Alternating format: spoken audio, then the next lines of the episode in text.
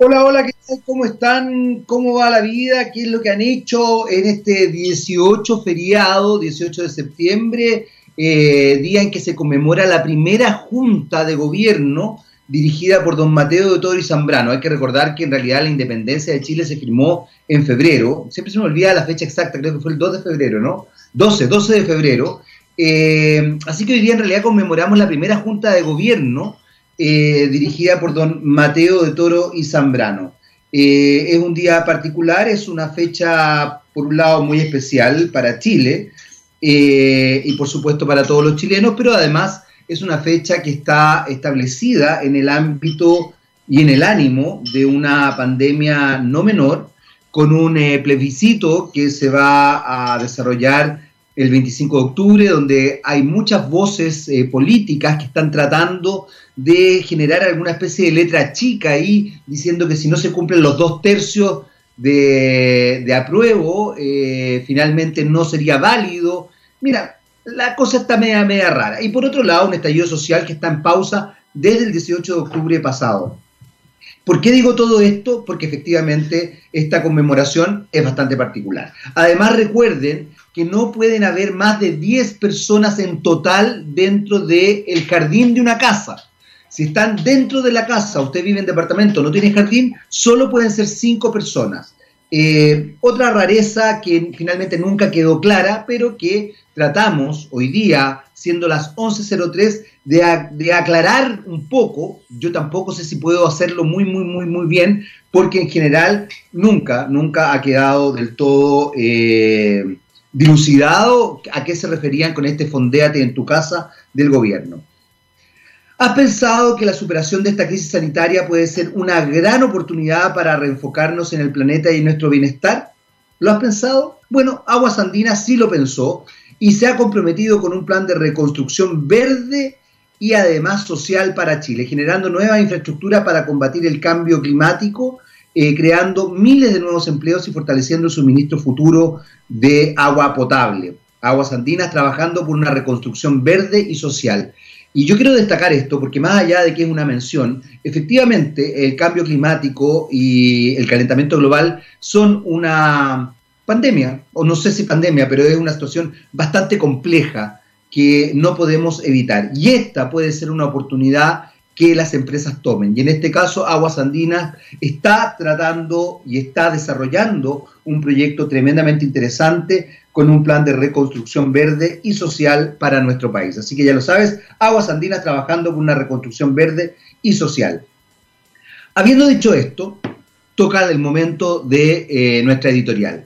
Y la verdad es que siempre me sorprende cuando veo un eh, programa político o un programa de conversación donde al final aparece un cartelito diciendo el canal o la institución o la radio, en el caso de la radio obviamente se, habla, dice, las opiniones vertidas en este programa no representan necesariamente las ideas del canal que lo transmite o algo así.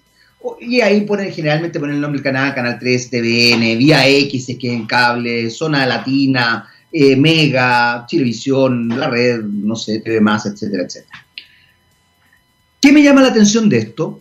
a propósito de lo importante y lo necesario que es tener una ley de medios, es que si tú pones al aire algo que no te representa, o pones a alguien que no te representa, no estás dando una muestra necesariamente de pluralismo.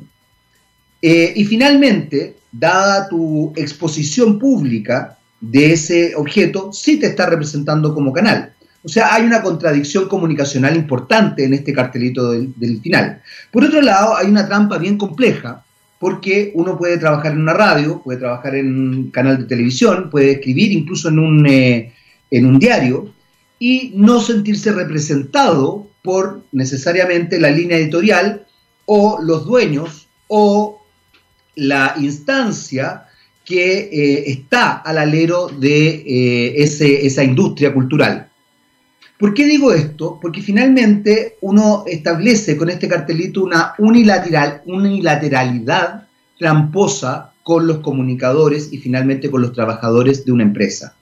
Porque pareciera ser que, dada la precarización laboral que hay en nuestro país, resulta que uno comillas, entendiendo ciertas lealtades, tiene que suscribir al, al, canal o al medio en el que trabaja, pero resulta que el medio en el que trabaja no suscribe con la opinión que uno tenga y por el contrario se lava las manos de esa opinión. Raro. ¿Por qué lo planteo? Porque la comunicación es una ciencia social. Yo hablo de ciencias sociales, me interesa la comunicación, fundamentalmente porque va generando eh, discurso, va generando relato y va implementando una manera de ver y hacer y crear la verdad con que observamos el mundo. Entonces, cuando nosotros nos enfrentamos a este famoso cartelito, siempre decimos, ah, esta persona está diciendo tal cosa, pero no representa al medio, pero usted que el medio igual la pone ahí. Igual está representando al medio. Que no nos metan la, cuchufleta, por así decirlo, y entendamos claramente cómo funcionan las comunicaciones. Eh, y también entendamos, para una cosa más noble por parte de las audiencias, que muchas veces una persona que puede trabajar en un medio que quizás a usted no le guste o no lo represente, quizás esa persona trabaja en ese medio porque necesita trabajar. Entonces seamos un poquito más, eh, eh, ¿cómo se podría decir?, empáticos y también equitativos a la hora de observar el mundo. Habiendo dicho esto, les recuerdo que hoy día es día de paridad. El 18 de septiembre, además, muere Jimi Hendrix, nace Greta Garbo, la divina, y además se conmemora la primera junta de gobierno de nuestro país, Chile, dirigida por don Mateo de Toro y Zambrano. El 18 de septiembre, como pueden ver, a nivel internacional y nacional, es un día interesante. Eh, vamos con mujeres, así que esta vez vamos a dejar a don Mateo Toro Zambrano, vamos a dejar a Jimi Hendrix, vamos a ensalzar la figura de la divina Greta Garbo, una famosísima actriz de los años 30 y 40, que se hizo muy conocida por su clásica eh, frase I want to be alone, quiero estar sola, y vamos a fortalecer a las mujeres rockeras, porque hay mujeres en el rock. Hoy día vamos a ir con, oye, a ella no la conocía, Maya Irasawa, ¿Es buena? Bueno, vamos a escuchar a Maya Irasawa y And I Found This Boy. Y encuentro a este chico.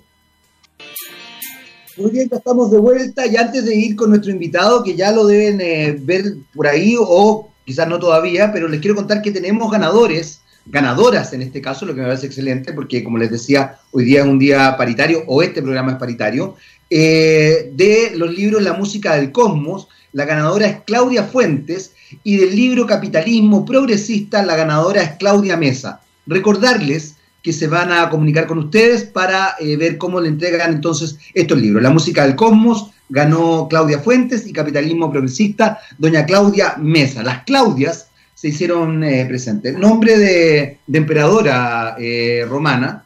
No vamos a recordar lo que significa Claudio en todo caso, porque es rengo. No sé si ustedes sabían que Claudio significa cojo.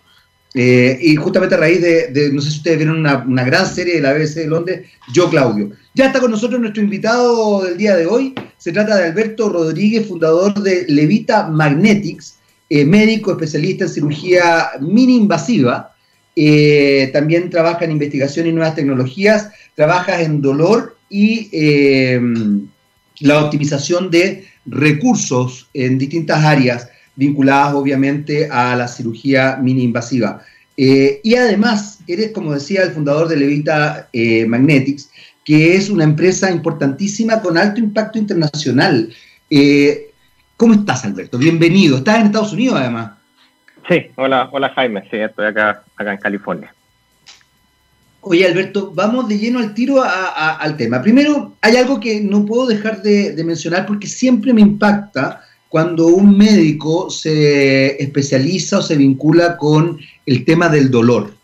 Eh, y, me impacta también tomar esa, esa em, ¿cómo se podría decir? Esa especialidad o, esa directriz, porque, porque implica una, fortaleza emocional no menor eh, y también una, una posibilidad de desconectarse espero que se entienda bien lo que estoy diciendo, justamente del dolor ajeno para poder trabajar.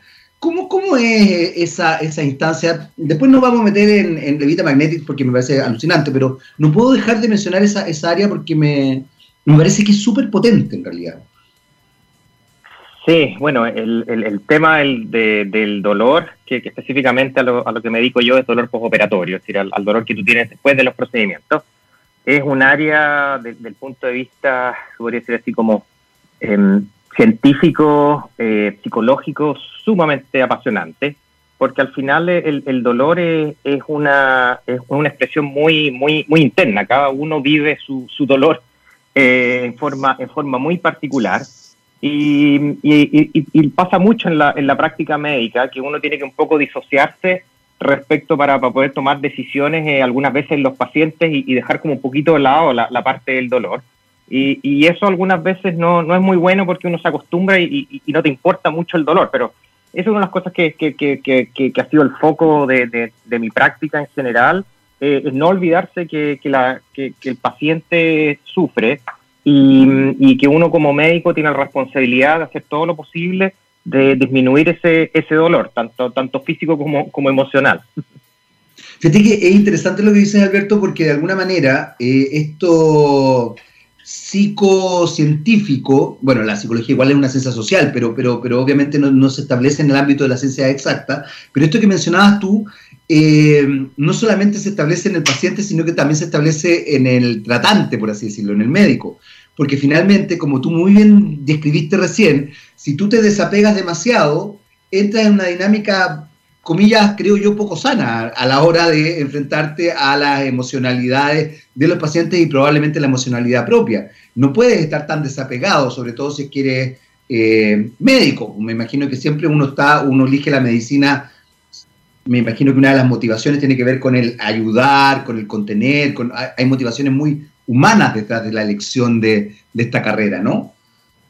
Sí, y eso, eso ha sido una cosa bien, bien bonita, una de las cosas que nosotros hemos ido como, como tangibilizando, es que, bueno, nosotros, por, por un lado, nosotros disminuimos la, el origen, como suele decir, como biológico del dolor, que son las incisiones. Cuando tú, cuando tú te haces una cirugía, a ti lo que te duele en general es, la, el, es el daño que te hacen a ti en la, en la pared, en tu parte como externa.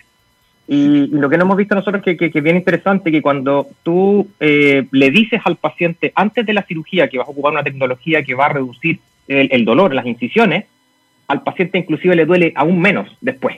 Es decir, la, la, la, hay un componente psicológico detrás de eso también. Sí, que, que, es súper súper interesante porque ahí no, tú te das cuenta que uno puede tener un impacto no solamente como a nivel de, del procedimiento mismo, sino que la relación médico-paciente también se puede favorecer si tú le dices al paciente que estás ocupando una tecnología que es nueva, que el paciente le, hace lógica de por qué es, inclusive el efecto se, maximiza y eso verlo en pacientes ha sido súper súper interesante, así como un punto de vista más científico.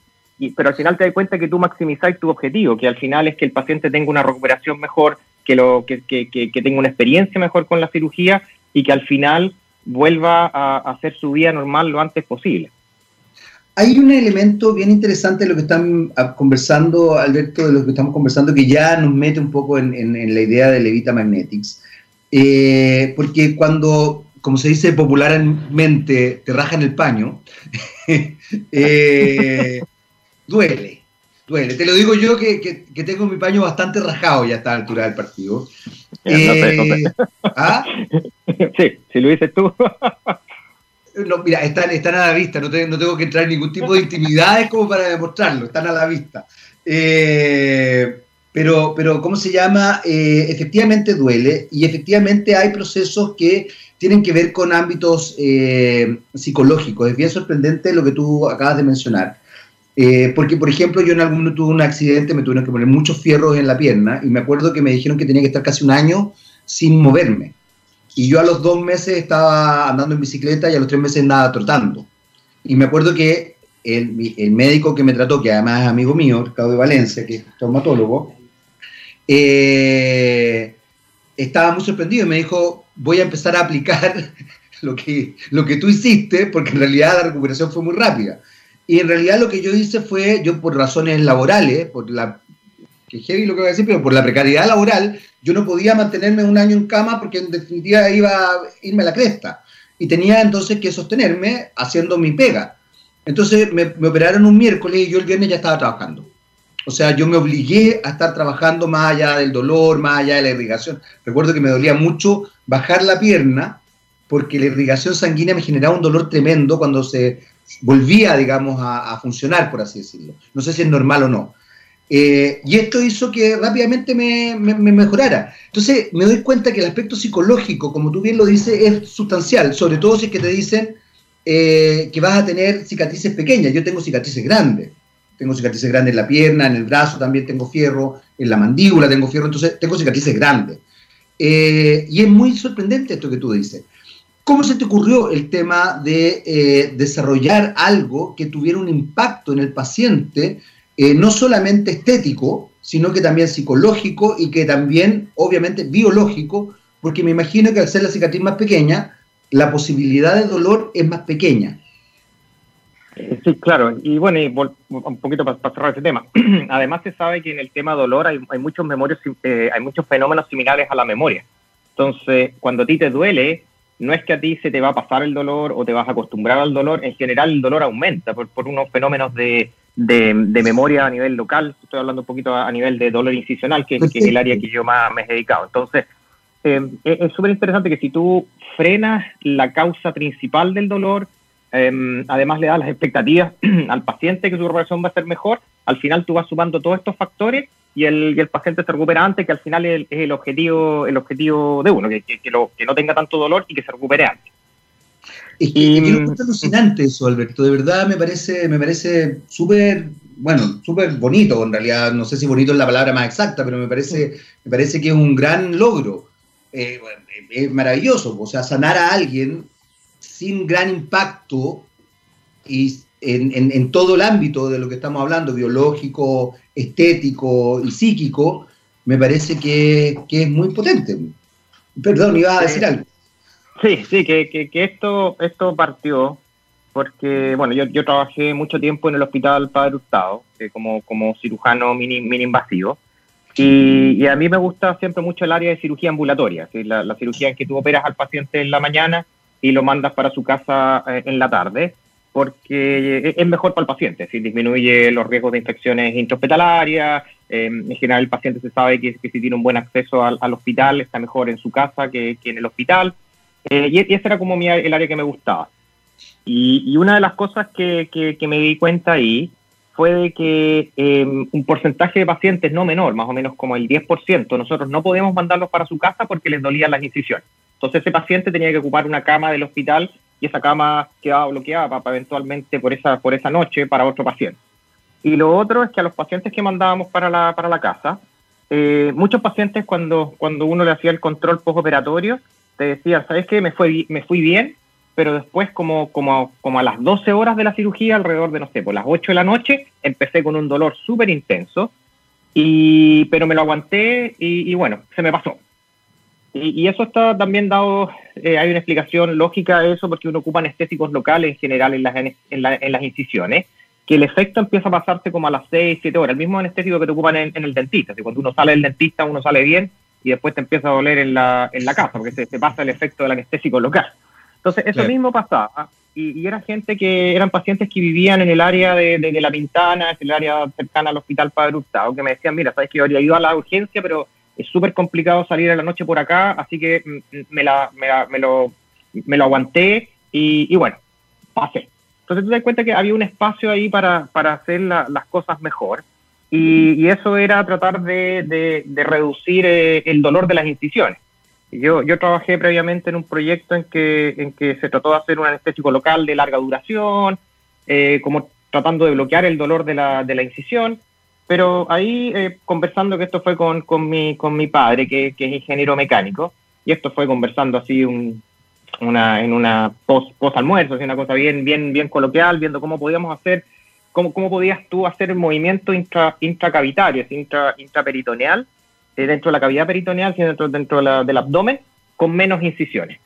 Y ahí se nos, se nos ocurrió ocupar eh, imanes, que la idea partió no sé si tú has visto estos, estos, ah, estos imanes que hay para limpiar los acuarios, que uno coloca un imán por dentro y otro por fuera para, sacar las, las, algas que se pegan al, al, vidrio.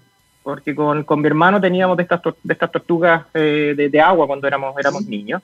y teníamos eso para no estar cambiando el agua todos los días, ocupamos esos imanes para, limpiar los, los, vidricitos. Entonces, ocupando ese mismo concepto de, colocar un imán externo y movilizar una, una parte como interna y sin, sin dañar el, el, componente entre medio, que en este caso es la, es la pared abdominal, fue que, fue que partimos con la idea, que lo partimos casi por, por hacer algo entretenido, así como porque, porque sí, porque era, porque era bonito hacerlo.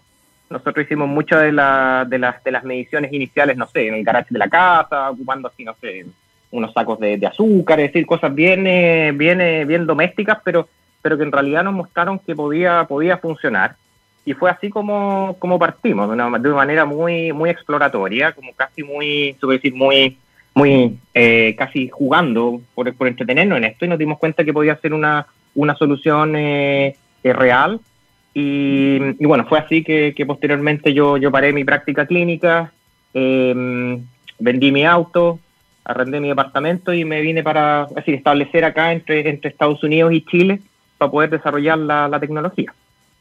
Hay algo que es muy, muy importante de lo, que tú estás de lo que tú estás desarrollando porque finalmente estableces un cambio radical en, eh, en el impacto medicinal en esta cirugía eh, a nivel internacional. Eh, o sea, realmente rompes un poco con, lo que se está desarrollando y es bien, bien sorprendente. Eh, ¿Cómo ha sido la recepción también en, Estados Unidos de esta tecnología que evidentemente a todas luces es muy novedosa? ¿Cómo, cómo, lo, cómo, cómo ha sido eso? Sí, a nosotros nos ha ido, nos ha ido súper bien. La respuesta ha sido, ha sido mucho mejor de lo que nosotros esperábamos entendiendo que, la, adopción de nuevas tecnologías en cirugía es súper compleja. Porque en general, es decir, mucha gente piensa que los médicos son muy innovadores, que están abiertos a probar cosas nuevas, y es justamente todo lo contrario, porque tú, tú tienes la, formación, tu formación médica, a ti te, te enseña tu, generar tu profesor de, cirugía, que, en mi caso fue el doctor, el profesor Bragueto, que, le aprovecho mandar un saludo por si está escuchando, eh, te enseñan a hacer la cirugía de alguna manera, de, su, de su manera, porque cada hay ciertas variaciones. Y tú aprendes esa técnica y en general funciona bien y, tus incentivos para cambiarlo son bastante bastante pocos, ¿me entiendes? Si te funciona bien, todos hacen lo mismo, eh, es bastante como el status quo en general es bastante bastante eh, firme. Entonces, cuando tú vienes y le dices a alguien, sabes que tienes que cambiar, tienes que cambiar la manera en que tú has hecho tus 3.000 cirugías anteriores, tienes que cambiar algo. ¿Y es por qué? Porque es una cosa que tenemos poquitos datos de que funciona, pero hace lógica. Eh, es difícil, la gente, los incentivos están a, seguir haciendo lo mismo em, antes de eh, cambiar y eventualmente tomar un poquito de riesgo de que las cosas no salgan como, como, tú, como, tú, como, tú, prometiste o que haya alguna cosa inesperada. Y es por eso que nosotros, eh, sabiendo todo esto, montamos una estrategia de, de, de, adopción de, mercado, que todavía estamos recién en la etapa súper eh, temprana, em, porque ese es nuestro objetivo, de, llegar al mayor número de, pacientes, es decir, que, que el mayor número de, pacientes puedan ver los beneficios de la cirugía de la, de la nueva tecnología en cirugía. Sí, claro, claro, claro, sí. Y, para eso uno tiene que entender cómo son las adopciones de, nuevas tecnologías, que, que, son similares a las adopciones de nuevas tecnologías eh, como de cualquier, de cualquier área, no sé, un teléfono nuevo, solamente que es mucho más lento y más difícil.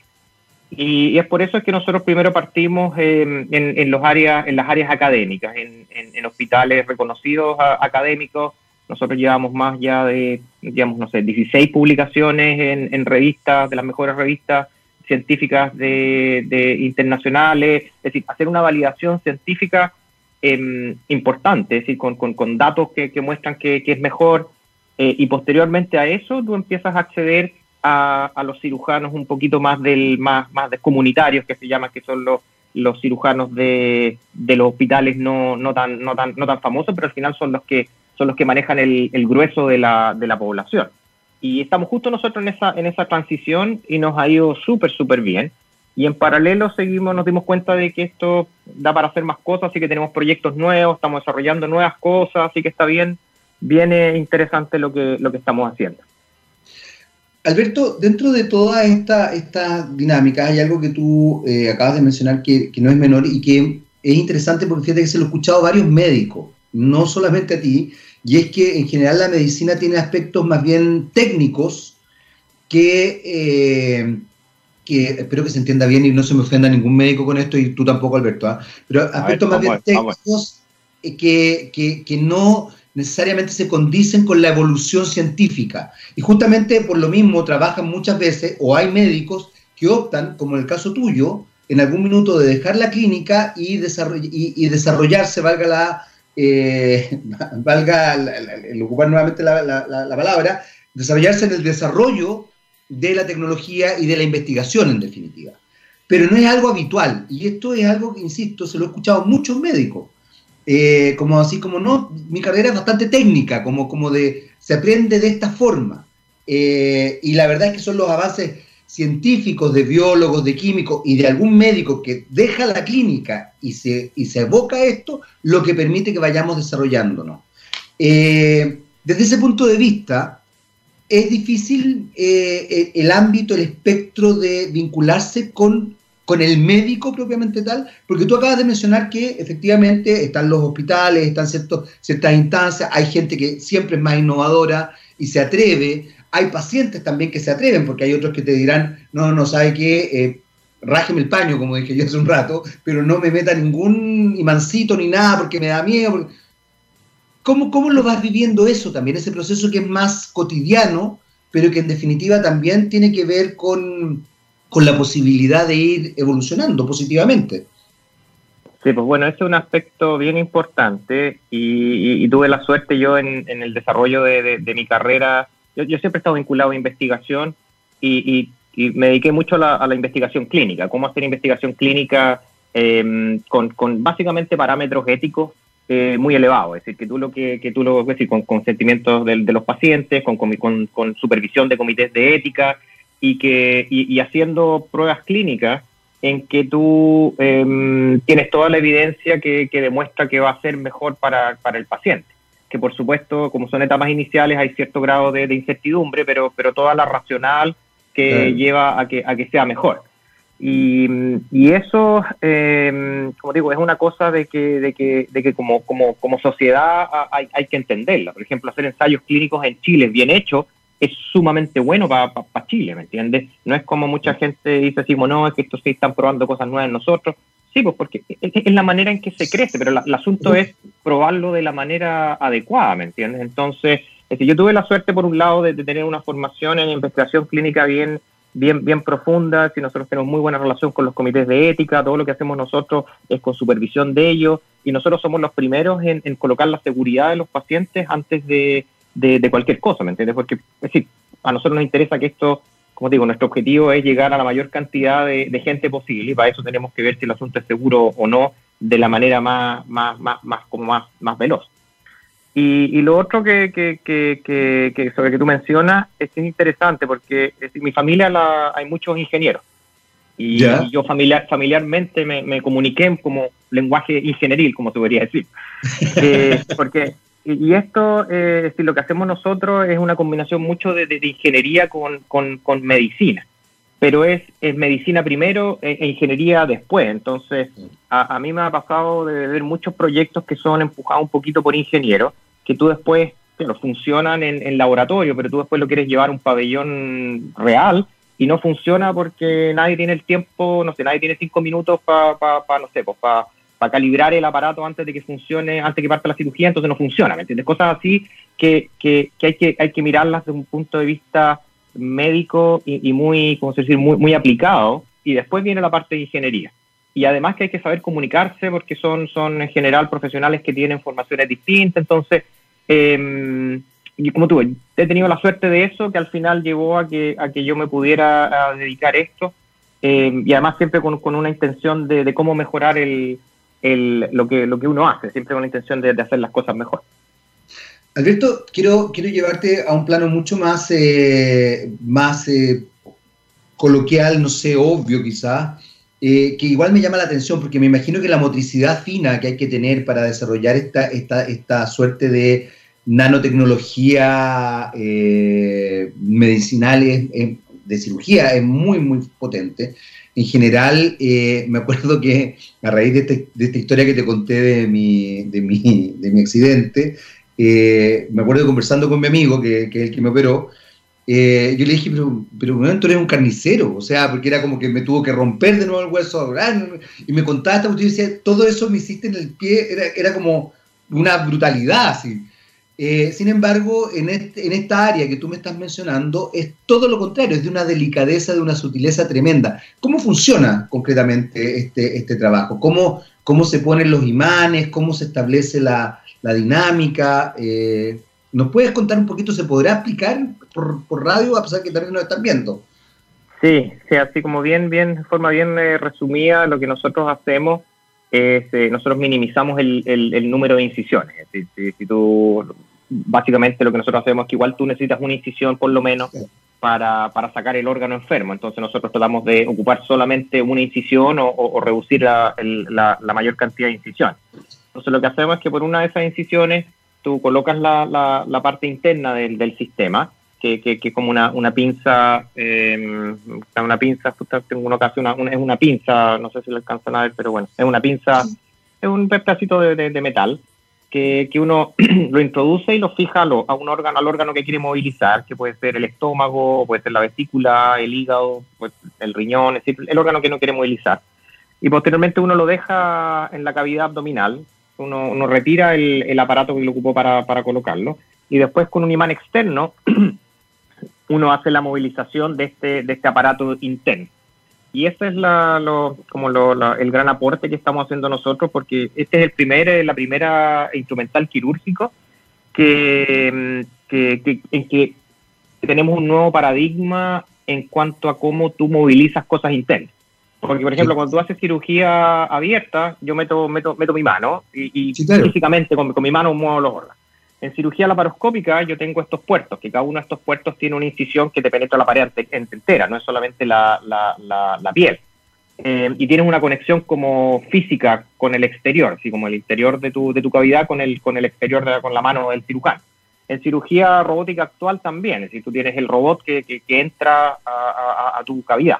Esta es la primera vez que, que tenemos una disrupción, como se podría decir así, como, como eh, de, de material, y cambiamos eso nosotros por un campo magnético en que no te daña la, pared. Y ese es nuestro gran, nuestro gran aporte con cirugía magnética a nivel mundial, que es la primera vez que tenemos como este cambio de, paradigma y, esto da para, para, seguir avanzando. Este es nuestro primer producto, el sistema que tenemos actual es el primero como prueba de concepto, pero nosotros queremos seguir avanzando con, otro, con otras soluciones, eh, siempre minimizando el daño del paciente, que ese es nuestro, nuestro objetivo.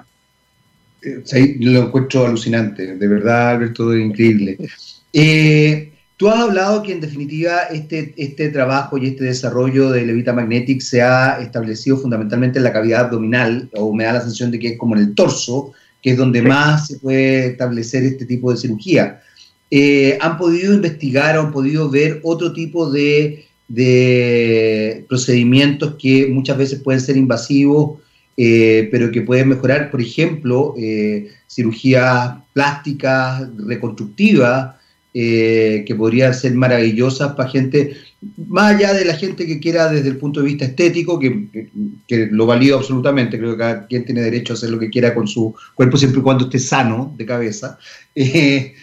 Pero estoy pensando en personas, por ejemplo, que han sufrido golpes muy severos y eso ha significado un trastorno importante maxilofacial o de la nariz o de pronto algún otro tipo de, eh, situación que, por ejemplo, lo que yo te contaba de mi, de mi, situación trauma, traumatológica. Eh, ¿han, ¿Han pensado en eso? ¿Es más difícil? Es, ¿Hay ciertas áreas quizás que no se pueden eh, desarrollar con este tipo de instrumentos? Porque aquí hay una cosa bien potente, ¿eh? que quizás eh, nuestra audiencia no, no, no sé si la, se da cuenta.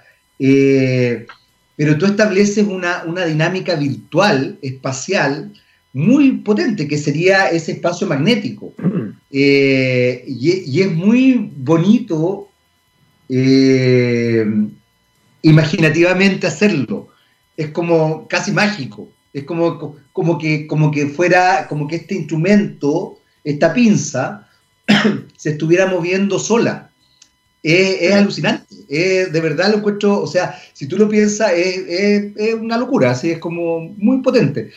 ¿Es posible esto, acceder, o sea, desarrollarlo en otras, en otras áreas de la medicina, como las que te decía, por ejemplo, medicina reconstructiva, eh, que se cirugías plásticas puntualmente, también estética, ¿por qué no? Eh, traumatología, o, otras, otras áreas que, que sean de pronto eh, trabajo, no sé si eh, los neurólogos desarrollarán algún tipo de, trabajo muy potente, X, estirpar de pronto tumores de, lugares muy específicos. Eh, ¿Lo han pensado? ¿Lo están pensando? ¿Es más complejo? Definitivamente no se puede en ciertas áreas, no sé. Sí, es súper buena la pregunta y, y, la respuesta corta es sí, se puede y nosotros lo estamos desarrollando en otras áreas. Eh, como te decía, acá uno tiene que, tener una estrategia de, desarrollo muy, muy sólida, porque si no uno corre el riesgo, sobre todo en, compañías como nosotros, que, estamos como en una etapa como de, ya de median, mediano tamaño, eh, de tratar de hacer muchas cosas y al final no, no llegas a nada. Pues. Entonces hay que ser bien, eh, bien disciplinado, porque, eh, como digo, yo, yo, yo tengo una formación científica, porque me gusta hacer cosas nuevas, entonces tengo que siempre estar tratando de centrarme en un punto porque si no me pasa eso, que empiezas a hacer muchas cosas y al final no, no terminas en nada. Y es por eso es que nosotros nos dimos cuenta de que nuestro, nuestro primer espacio de entrada eh, es mejorar lo que es la cirugía de obesidad, la cirugía bariátrica, porque esa es la manera como se más fácil y más, y más eficiente de, de, validar nuestra tecnología y posteriormente en que tú ya validas en una indicación, que, nosotros ya tenemos muchos datos que estamos que, que fue lo que nos enfocamos, en, capturar datos en cirugía obesidad, en que los pacientes se recuperan antes, em, están menos tiempo en el hospital, se van para la casa antes, se, vuelven a sus actividades normales antes, quedan más contentos porque tienen menos cicatrices. Si, tú cuando ya validas eso en una indicación como concreta, de ahí te puedes ir expandiendo a, a, a otras eh, eh, indicaciones y en ese aspecto ha sido bien, bien, bien bonito, sobre todo ahora en el tema como, como de todo el desastre de, coronavirus. Una cosa que nosotros hemos podido como palpar es que nosotros, eh, como disminuimos el, las número de incisiones, disminuimos el dolor, em, eh, hemos estado haciendo acá en, Estados Unidos cirugía de obesidad ambulatoria, pacientes que, que se operan en la mañana y se van en la tarde de una cirugía que, que es grande, si la cirugía de obesidad no es una cirugía menor pero, pero tú te das cuenta que, que, se puede si tú tienes la tecnología adecuada. Y eso es lo que queremos llevar a, Chile, eh, partir con, con, casos de, demostrando que, esto se puede.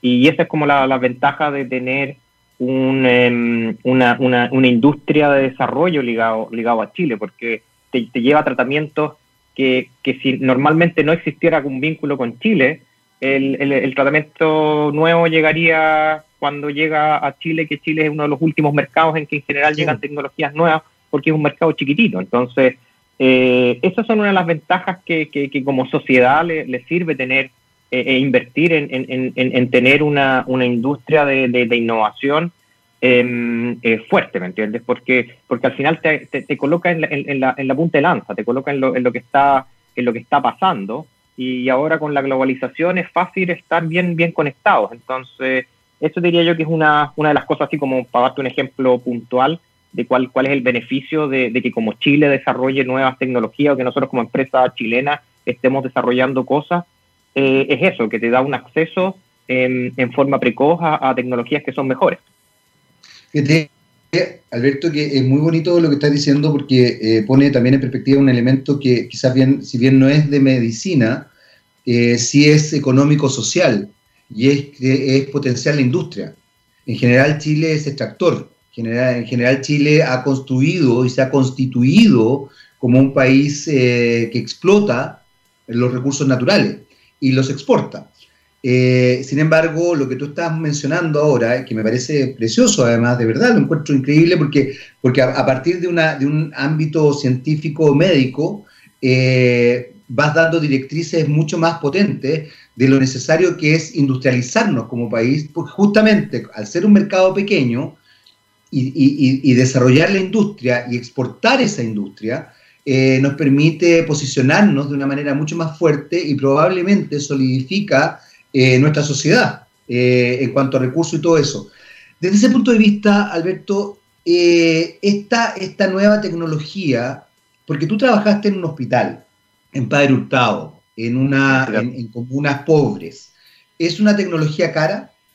¿Es una tecnología que de alguna manera eh, va a... Sobre todo, además te lo pregunto, y aquí espero no sonar muy polémico, pero lamentablemente en Chile la salud es cara. Eh, no, no voy a entrar en detalles, digamos, pero por, por, el momento es cara. Vamos a ver qué es lo que pasa un tiempo más, pero por el momento es cara. Sí, pero en este contexto, yo, yo que he estado estoy en los dos lados, te digo dentro de todo, la, dentro de todo, la medicina en Chile es bastante buena. Así, por ejemplo, acá en Estados Unidos es buena también, pero acá, acá es carísima. Entonces, es decir, eh, eh, pues dando un poquito de contexto de que en general, yo, yo así, en mi opinión personal, somos un poquito duros con la, la situación de Chile porque la, medicina, yo trabajé en un hospital público casi 10 años, en general es, es, bastante buena para, los recursos que tiene. No, es muy buena, yo estoy de acuerdo, pero, pero, pero, pero, pero es, una realidad, digamos, que en muchos aspectos se transforma en bien de consumo, que se supone que no debería ser, debe ser un derecho, digamos, pero a eso voy. Sí, bueno, y ese es nuestro también uno de nuestros objetivos de, de, cómo de hacer, hacer más eficiente el, uso de recursos en, en medicina. Y, y, eso es como hay que, a mi juicio, como hay que evaluar las tecnologías, es... Eh, considerando también el tiempo que tú tienes de, recuperación de la persona, que, es súper importante, que es como que lo que yo considero como tiempo social, ¿me entiendes?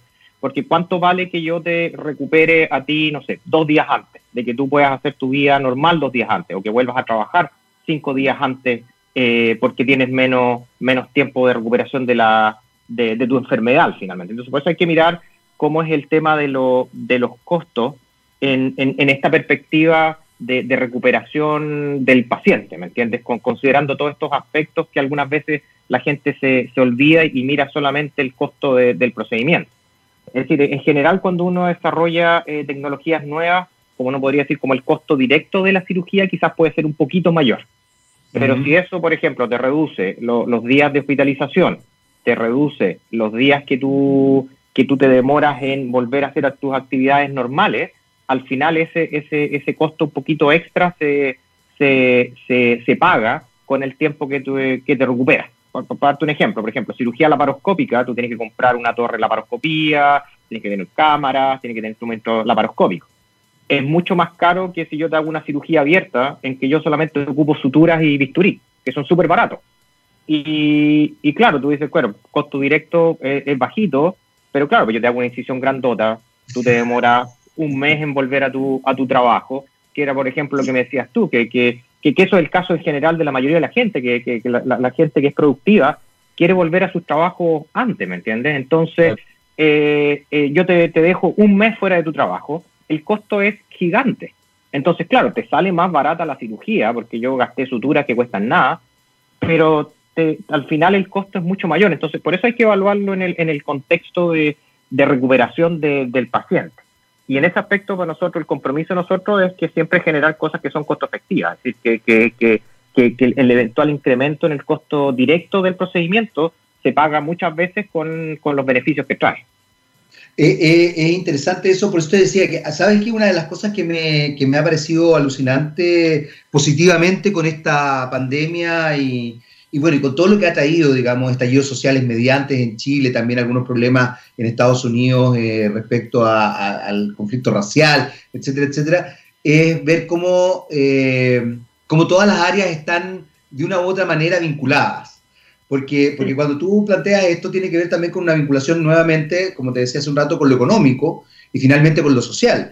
Eh, desde ese punto de vista, y no quiero dejar pasar porque no quiero que se malinterprete, yo estoy completamente de acuerdo contigo, Alberto, que la salud en Chile, la salud pública, es espectacular. Yo, eh, bueno, voy a quedar como un pelotudo de marca mayor porque he tenido muchos accidentes y un accidente laboral que tuve, eh, terminé obviamente en un hospital público, porque fue un accidente laboral, y la verdad es que la atención, además de ser excelente, el tratamiento que no solamente era porque yo podía ser un personaje medianamente público, porque yo, yo estuve en, una primera instancia, en una, en una, sala, llegué de urgencia, eh, con mucha gente, con muchos obreros, eh, y me di cuenta que obviamente todos los tratamientos no, no había un trato especial por X, Y o Z persona. Eh, y era excelente, y desde ese punto de vista la creatividad, pero también yo creo que ahí apelo a algo que te tiene que haber pasado muchas veces que es la creatividad y la disposición del médico, en definitiva, más que, más que las posibilidades reales. A eso iba yo en relación a, estas nuevas tecnologías y las nuevas formas de establecer. Que sé yo, yo por ejemplo, en ese accidente tuve un problema, comillas, estético, que dado mi trabajo tenía que solucionar. Y el tratamiento que me dio el hospital fue excelente, pero no era estético. O sea, yo igual después tuve que recurrir a un, eh, a un, eh, a un eh, especialista para recuperar mi cara, digamos. Eh, no la mejoré, quizás la empeoré un poco, por si acaso si alguno tiene algún tipo de fantasías ahí. ¿ah?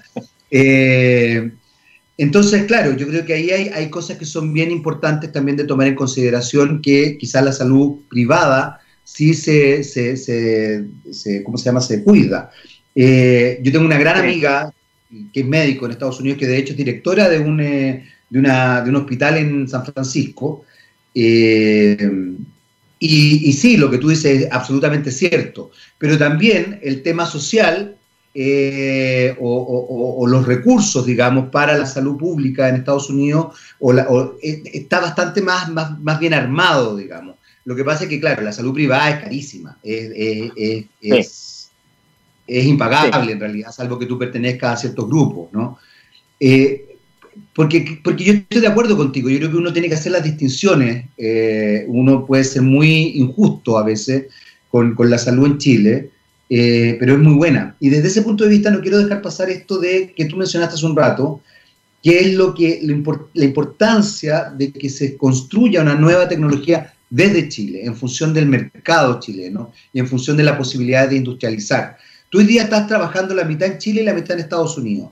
Eh, también me mencionaste que tuviste que vender tu auto, arrendar tu, tu, departamento, etcétera, etcétera. ¿Cómo fue eso? ¿Fue desde, desde platas privadas? Porque muchas veces también pasa eso, que, que, uno siente que el Estado, y esto no tiene que ver con los gobiernos por si acaso, sino que el Estado no propicia la investigación, las nuevas tecnologías en miles de ámbitos, teniendo gente brillante, y aquí te, incluyo, digamos, en ámbitos científicos, tecnológicos, eh, creativos, incluso nosotros tenemos artistas que son increíbles y que son valorados afuera y aquí en Chile no, y cuando se valoran afuera aquí como que decimos, hoy verdad que era bueno. Entonces, en, todo el espectro es como que ahí hay algo que, nos falla como Estado. ¿Cómo, ¿Cómo, fue para ti tu experiencia? ¿Tú tuviste que, recurrir a platas privadas? ¿Cómo, lo hiciste? Sí, eh, bueno, este, es un tema que va para largo porque yo creo que también hay muchos factores eh, culturales, pero para tratar de llevarlo al, algo, algo más, más concreto. Es decir, inicialmente nosotros partimos esto con, con, con recursos familiares. Es eh, por suerte yo tengo una, una familia que, que, que, está que siempre me, ha apoyado y partimos esto así entre, mi papá y yo, así, así como partimos la, la, primera patente que hicimos, que, que patentar es, caro. Y, y, nosotros además tuvimos eh, apoyo de Corfo. Corfo a nosotros no, no, nos, nos dio mucho, mucho apoyo y te diría que, que, inicialmente nos dio apoyo económico, pero para mí una de las cosas más importantes fue que en Corfo em, eh, tuve, la suerte de, estar en un programa que se llamaba el Go to Market, en que, en que era una, una formación que te traían acá a Silicon Valley y te hacían un, un entrenamiento como cómo desarrollar innovación para gente que, que tiene una formación técnica, en el caso mío que es medicina, ¿me entiendes? Era como cómo te explicaban y te entrenaban en, entender estas cosas que te digo yo, de, de, la adopción, de, de, cómo focalizarse en una cosa y no tratar de hacer mil cuestiones porque al final uno no desarrolla nada, así como conceptos básicos de, cómo desarrollar eh, cómo desarrollar nuevas nuevas tecnologías para gente que, que, no era como que no tenía una formación en, en, en innovación. Y eso para mí fue súper importante porque eso te, te, te, ordena y, tú te das dando cuenta cómo tienes que ir estructurando tu, tu estrategia de, desarrollo al final.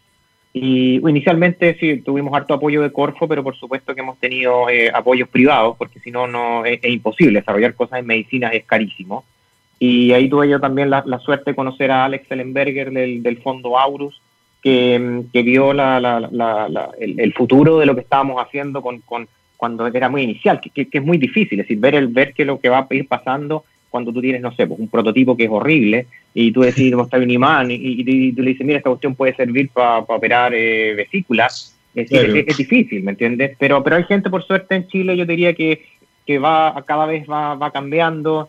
Eh, bueno, y eso fue una de las razones por qué eh, yo ahora estoy, estoy metido acá en, este, en el, en el Hub APTA con, con, con, Barinca, que ha hecho un, un, trabajo súper bueno en, en, juntar eh, un equipo que, que, tiene experiencia como, como, como Pablo, la, Pamela, es gente que, que, ha desarrollado, que tiene ideas de cómo desarrollar las cosas y cómo vamos ayudando a otras a otras como generaciones más un poquito más, más, más que nos siguen más jóvenes que, en desarrollar eh, innovación. Pues entonces, eh, es decir, a, resumen, yo creo que Chile va bien enfocado, tiene mucho, mucho apoyo en la etapa inicial, que, es bueno, em, pero falta, falta el apoyo cuando tú vas creciendo como, como empresa, que ahí eh, hay, que, hay que meter a, a los fondos privados.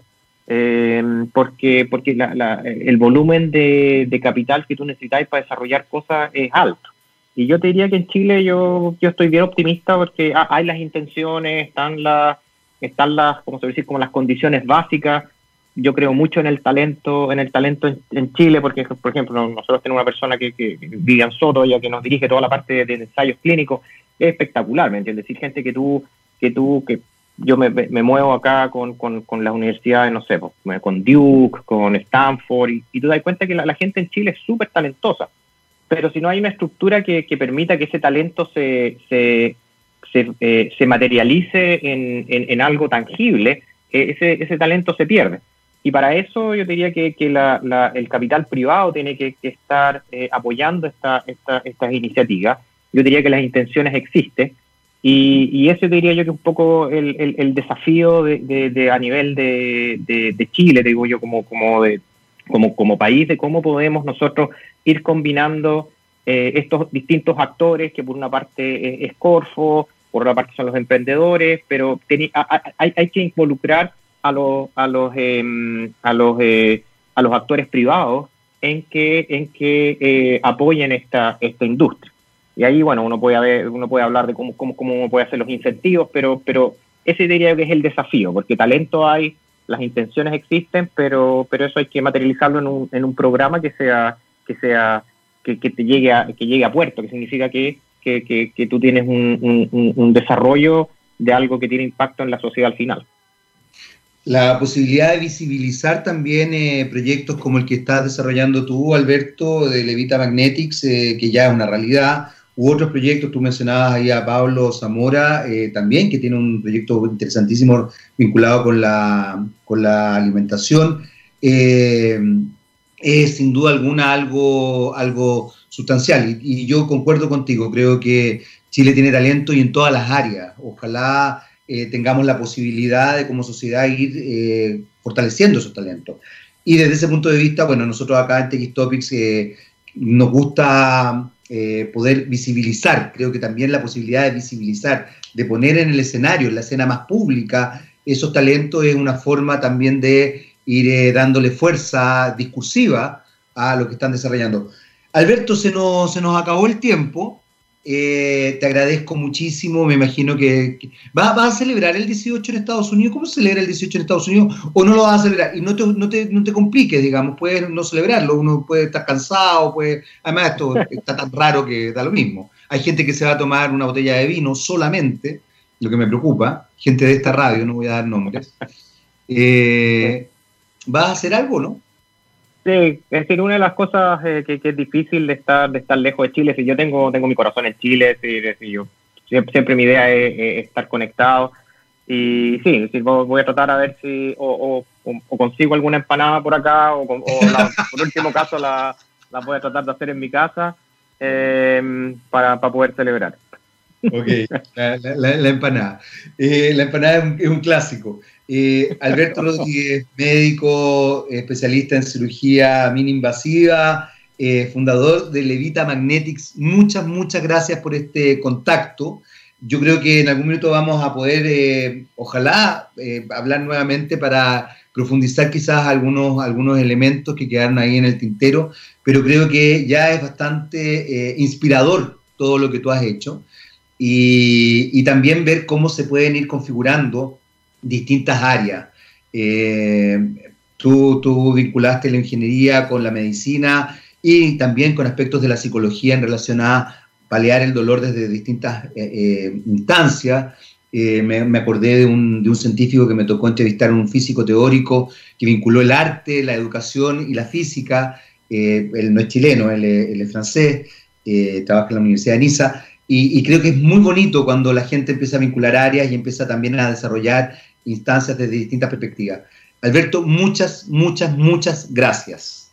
De verdad. Sí, no, bueno, gracias a ustedes por, por tenerme, gracias a ti, Jaime. Y yo creo que ahí también es re importante que, que ustedes como comunicadores eh, muestren esto, porque al final el, objetivo es, es, demostrar a, a, la gente joven, a la gente que viene, que, que, esto es posible, que es, que, que, que es un camino que uno se puede dedicar, que, que, es real, es decir, que uno puede llegar a desarrollar, nosotros somos la primera empresa nacida en Latinoamérica que desarrollamos un producto FDA en la historia, ¿me entiendes?, de nuevo para cirugía, entonces se puede, el talento existe y, es un camino viable, y eso es lo que nosotros además queremos colaborar y ayudar a la, a la, a la gente a, a, seguir aportando a la sociedad, que al final es lo, es lo que todos buscamos. Exactamente, exactamente. Y qué bueno eso último que dijiste. El, si, si tú no buscas aportar a la sociedad, en realidad, qué lata, porque siempre estás buscando que la sociedad te aporte. Entonces, la idea es que sea eh, bilateral el tema, o no sé, bidimensional. O sea, bi, eso, eso, bi, que en el fondo te aportes, te aportes. Eh, Alberto, muchas, muchas, muchas gracias nuevamente. Eh, el programa del día de hoy, estamos en directo, son las 2.01, me pasé un poco, nuestro queridísimo Rockstar ahí va a tener que, que esperarse, que viene su programa, no sé, pero lo que sí quiero dejar en claro es que Doña Jesús Salas nos pidió una canción, Welcome to the Jungle.